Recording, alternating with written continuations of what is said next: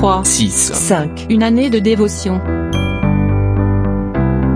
Il n'est point besoin de gravir le mont Everest ou de vaincre une armée entière pour être un héros.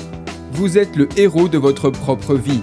Le regard que vous portez sur vous et la perception que vous avez de Dieu caractériseront votre façon de vivre. Lorsque le Philistin Goliath défia ouvertement Saül et ses hommes de guerre, aucun de ces valeureux soldats n'osa relever le défi. Tous étaient impressionnés et saisis d'effroi devant l'apparence de ce géant qui venait chaque jour les narguer et les ridiculiser. Il poursuivit ses sarcasmes pendant 40 jours jusqu'à ce que Dieu envoie du renfort à Saül en la personne d'un berger nommé David.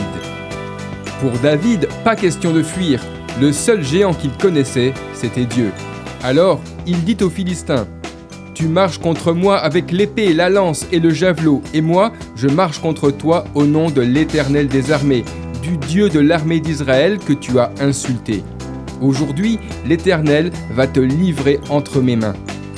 Il prit une pierre, la lança avec sa fronde sur le front du géant, et celui-ci s'affaissa, le visage contre terre. Êtes-vous terrifié par quelque chose qui se dresse sur votre chemin et qui vous empêche d'avancer? Ne vous laissez pas intimider. Les héros ne reculent pas, ils marchent avec Dieu et affrontent leurs adversaires.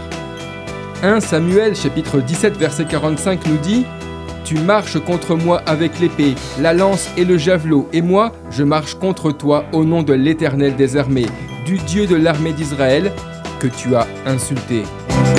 D'après le livre 3, 6, 5, Une année de dévotion, de Yanis Gauthier.